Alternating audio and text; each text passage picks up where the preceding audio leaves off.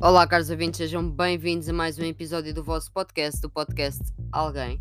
Meu nome é Ana Bento, tenho 22 anos, sou licenciada em Ciência Política e estou aqui hoje para dar continuidade à série do anarquismo.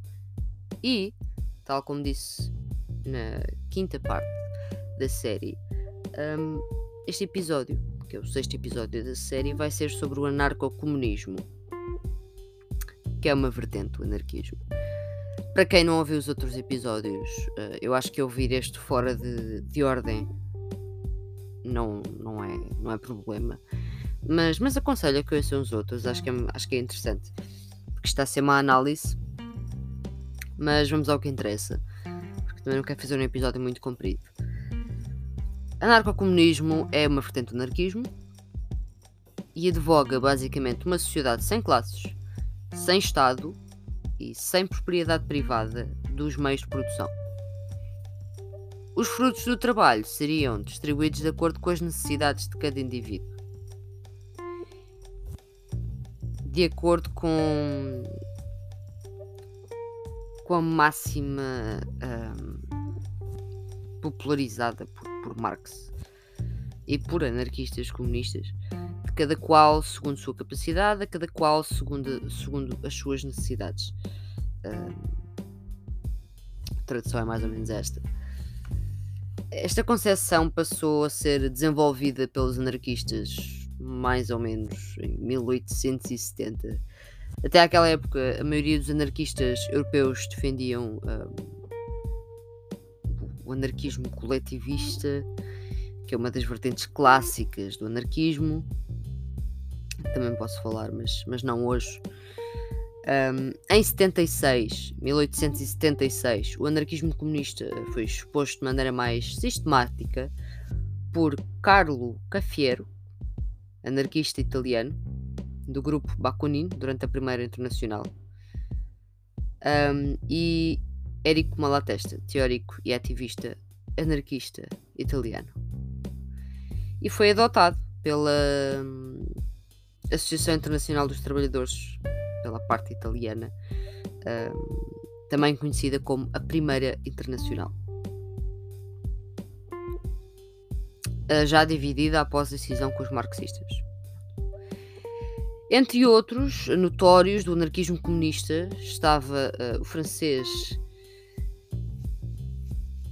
Jean Reclus, geógrafo e militante anarquista, membro da Comuna de Paris, e da Primeira Internacional de Trabalhadores, e o russo, que eu tanto falei nos outros episódios, pior, Kropotkin. E agora vocês, se calhar, uh, vão achar assim um bocadinho chato se eu, se eu, se eu, se eu for muito a fundo em, em Kropotkin. Mas eu gostaria de falar um bocadinho de Kropotkin. Um, eu tenho algumas obras de Kropotkin, acho bastante interessante. Ele. Um, ele é russo, nasceu uh, dia 9 de dezembro em Moscovo, 1842, e faleceu dia 8 de fevereiro de 1921. Foi geógrafo, economista, cientista político, sociólogo, zoólogo, historiador, filósofo e ativista político russo. E foi um dos principais pensadores no fim uh, do século XIX, considerado também o fundador da vertente anarcocomunista tem análises eh, muito profundas na, na burocracia estatal, no sistema prisional, que é um, que é um tema muito. Eu não referi isto nos outros episódios, mas a parte do, de como funcionam as prisões uh, é muito relevante uh, no anarquismo. E, e, também pronto, foi, foi muito abordado por, por Kropotkin. Ele tem várias obras. Uh, temos a mais conhecida, A Conquista do Pão. originalmente era uma série de artigos escritos no, por volta de 1880 uh, em francês para os jornais anarquistas da Revolte. Um, depois tornou-se um livro. Temos Memórias do Revolucionário, Campos, Fábricas e Oficinas, um, um fator de evolução, e durante um, um longo período de tempo, Kropotkin também contribuiu para a Enciclopédia Britânica.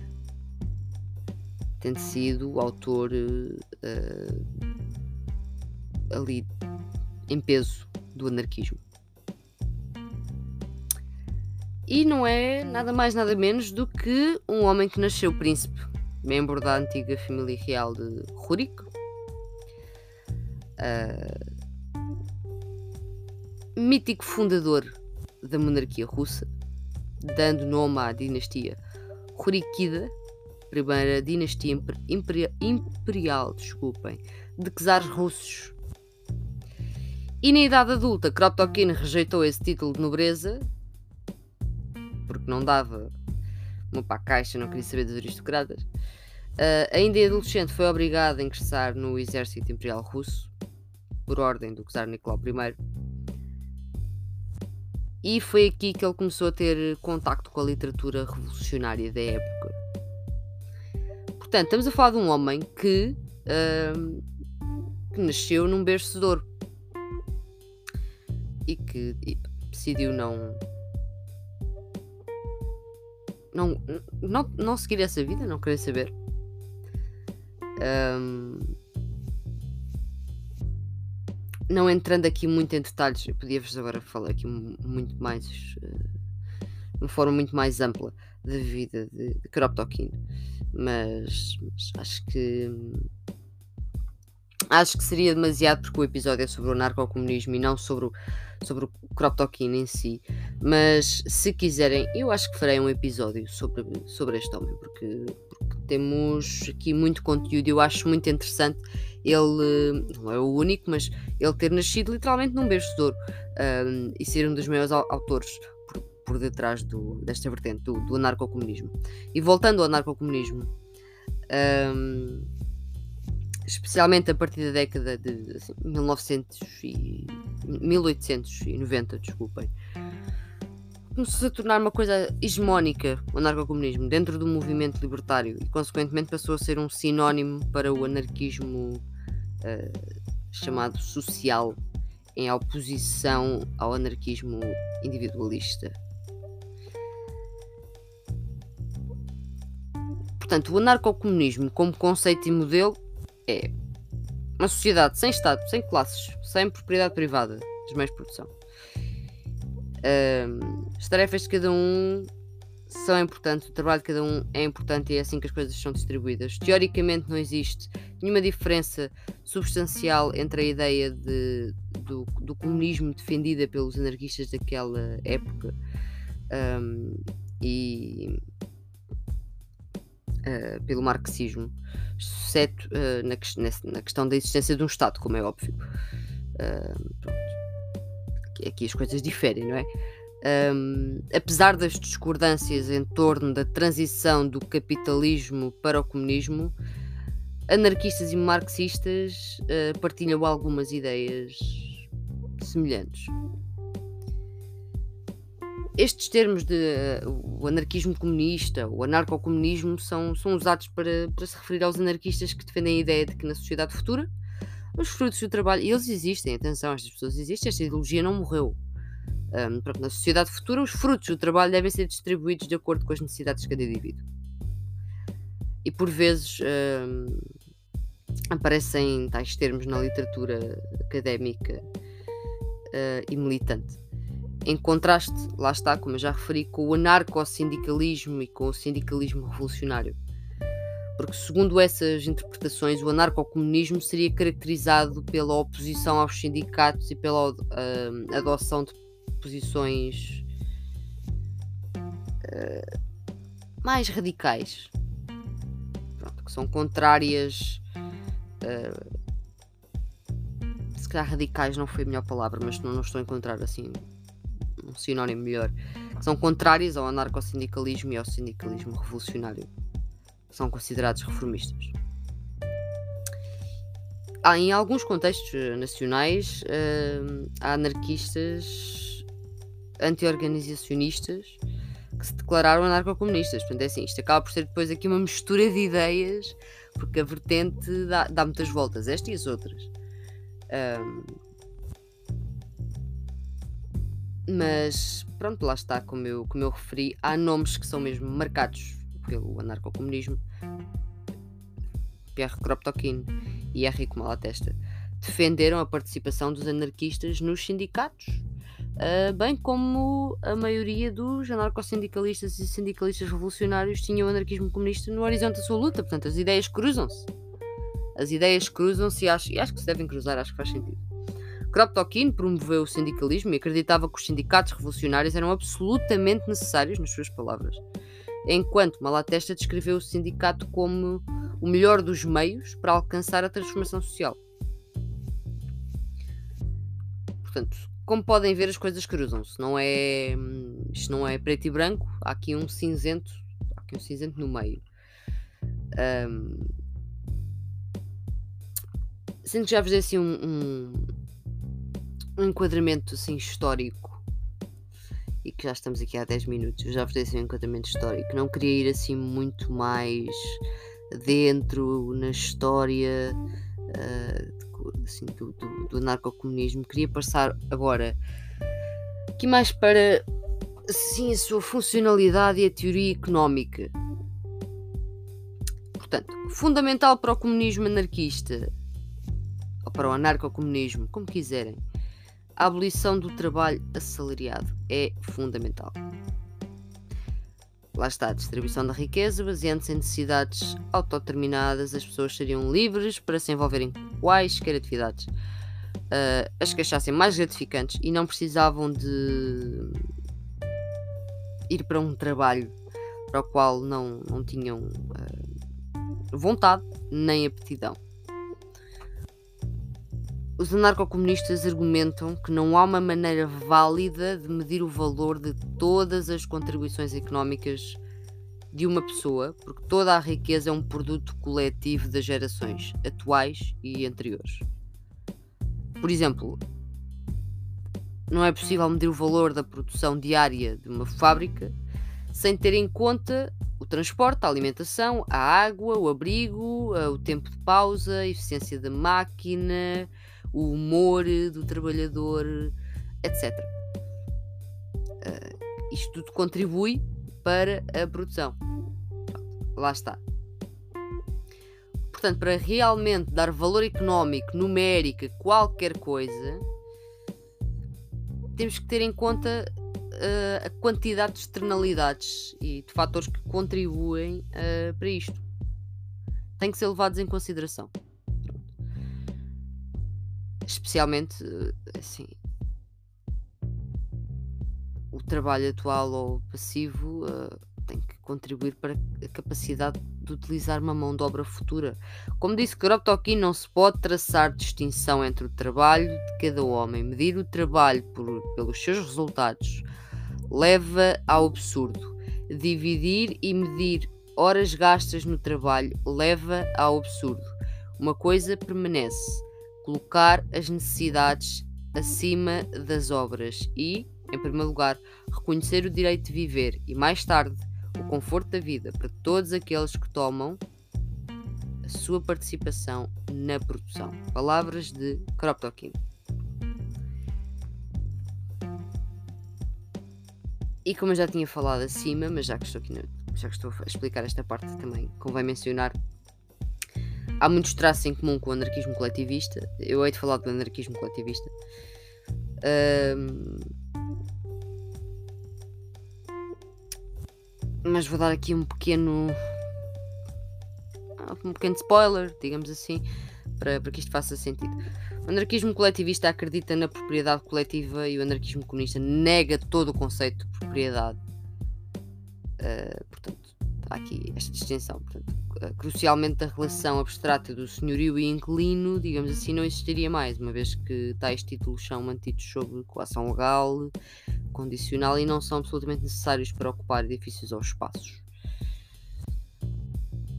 Além de acreditar também que outros tipos de taxas exploradoras uh, são, são válidas e os anarcocomunistas não acreditam nisso. Acham que são pressões que são arbitrárias e que induzem as pessoas a desempenhar funções que, pelas quais não, as quais não querem. Uh, por exemplo, eles questionam porque é que um tem que trabalhar X horas por dia para simplesmente viver em algum lugar. em vez de trabalhar de uma forma, uh, assim, digamos, se calhar condicional, por causa do salário ganho. Eles acreditam em trabalhar diretamente com um objetivo em questão.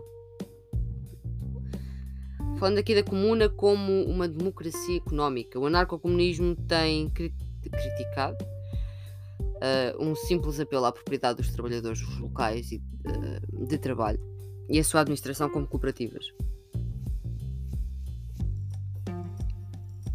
Embora não seja um problema com a organização, com a técnica, é uma solução para a visão do anarcossindicalismo, como uma teoria, que vê uma economia pós-capitalista por federações de sindicatos industriais. O anarcocomunismo propõe a sociedade futura organizada num território através de comunas livres, localidades livres, em vez de organizações sindicais. Uh, portanto, não, não, se esqueçam que alguns deles concordavam com o sindicalismo, outros não. Cada comuna um, seria vista como uma unidade política económica integrada, eliminando ali aquela distinção entre trabalho e comunidade.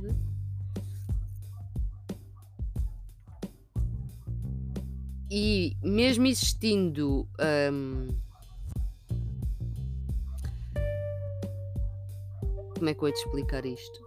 Isto é um bocado complicado, malta. Uh, além, além de existir uh, uma parte uma confederação comunal mais ampla, composta por outras comunas autónomas unidas, com acordos contratuais voluntários.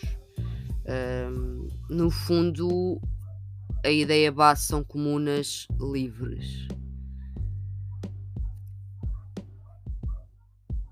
E isto é visto como o superar do, do, do centrismo económico.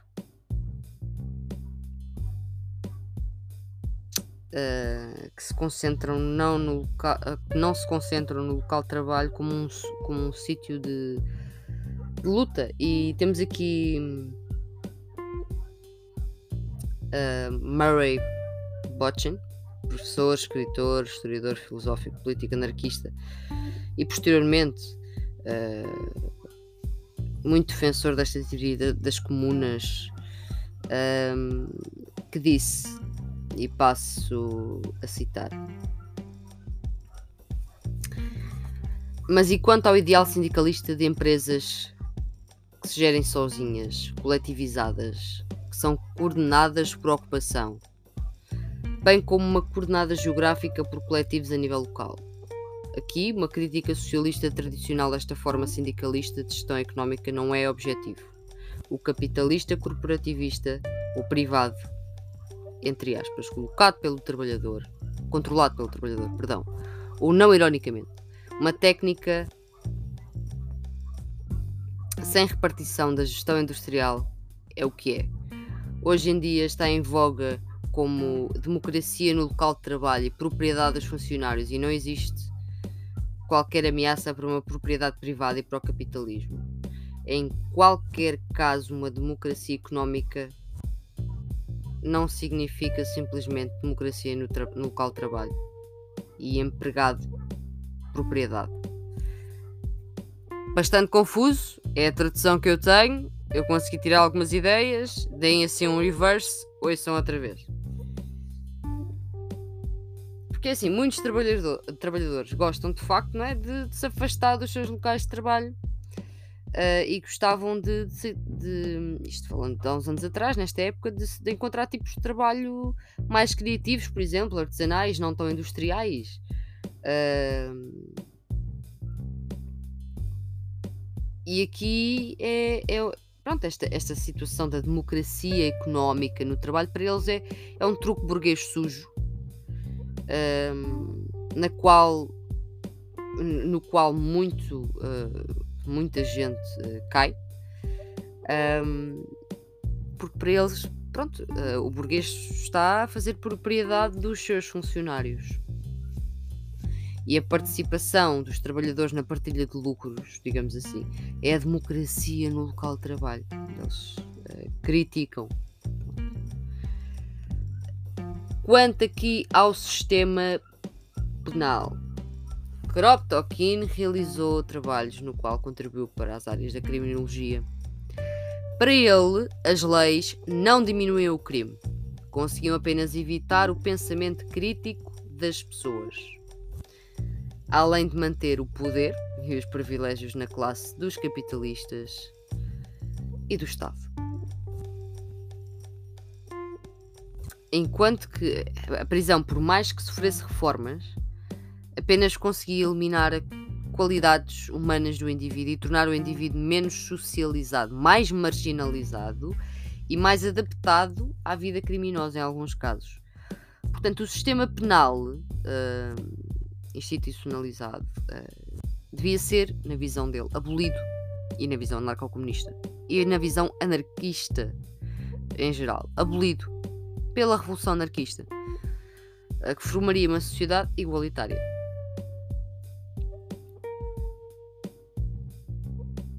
Isto é uma ideia muito presente e é uma ideia que eu gostava de explorar mais. Digam-me a vossa opinião sobre o sistema penal.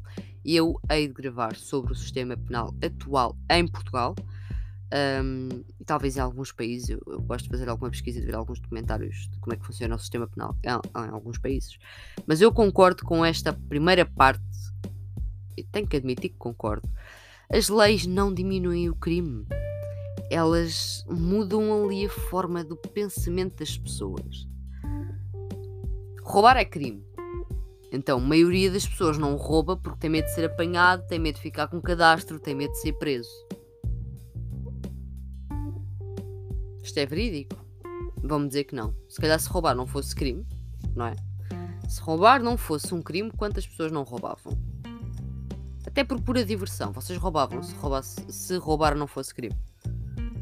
Entravam num shopping, entravam numa loja e enquanto algumas pessoas estavam a pagar pelos produtos, vocês pegavam e vazavam, porque não era um crime.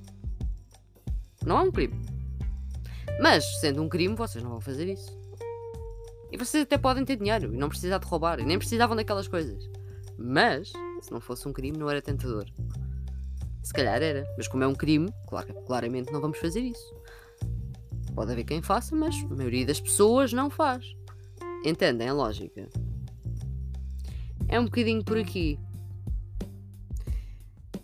É muito por aqui. Mas eu hei de explorar isto noutro episódio. E para terminar, uh, pensem no anarcocomunismo aqui nesta vertente das comunas ainda. Da livre associação de comunas que se opõem ao Estado-nação. Portanto, tem que existir no anarcocomunismo, eles exigem uma, uma forma, assim, uma confederação nas relações de ajuda mútua e livre associação entre comunas, como alternativa ao centralismo do Estado-nação. Kropotkin sugere assim, e vou citar: o governo representativo realizou a sua missão histórica. Deu um golpe mortal ao tribunal. Com os seus debates, despertou o interesse público em questões públicas, mas o governo da futura sociedade socialista cometeu um erro enorme.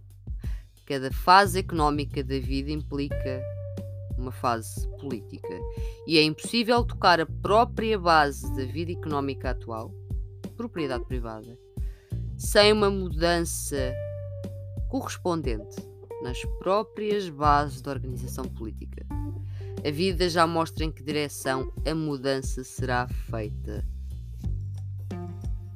não aumentando os poderes do Estado, mas sim ao recorrer à organização gratuita e à federação gratuita em todos os ramos que agora são considerados atributos do Estado.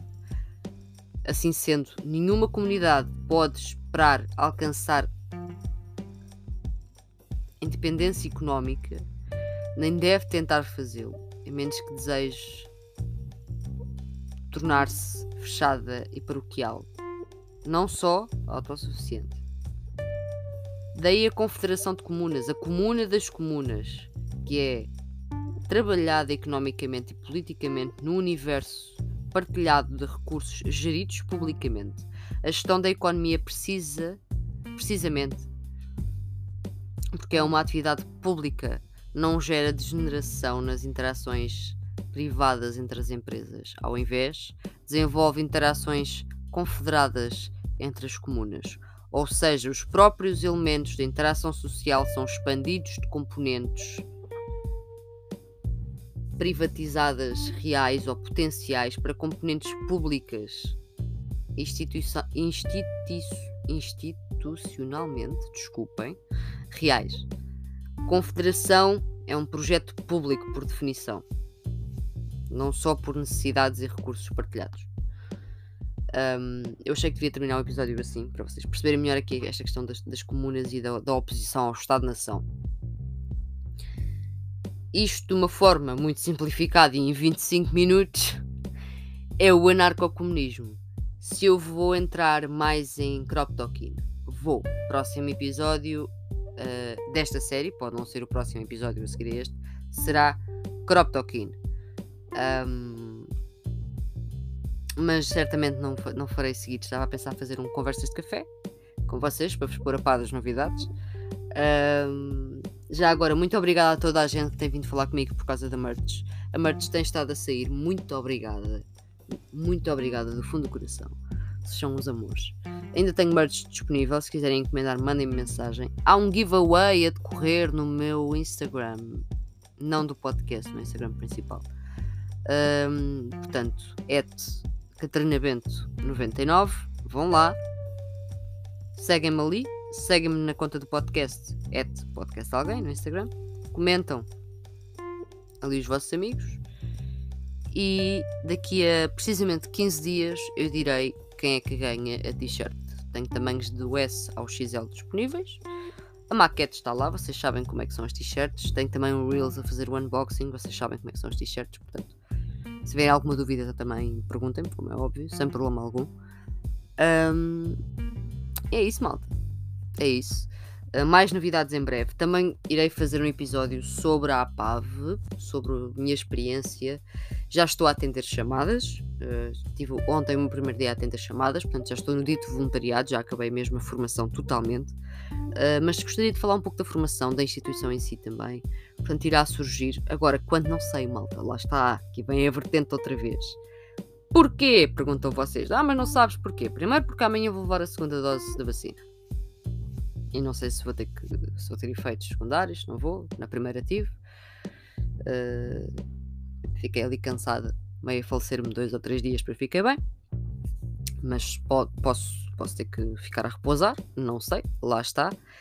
Na semana que vem, a seguir a esta, terei uma resposta por parte de uma empresa. Portanto, há muita coisa a acontecer. Uh, e é isso. Dia 30 de setembro falta menos de um mês, saberei se entrei ou não na pós-graduação em Comunicação e Marketing Político no ISCS. Espero que sim. Mandem boas energias. E tenho muita coisa a decorrer. Se ainda não seguem a Multimedia, vão seguir a Multimedia. Agora tenho uma nova funcionalidade muito gira, portanto vão lá ver os acessórios. Vejam lá se percebem o que é. Digam-me se já têm ou não. Consigo colocar uns linkzinhos. Vão lá ver. Está giro.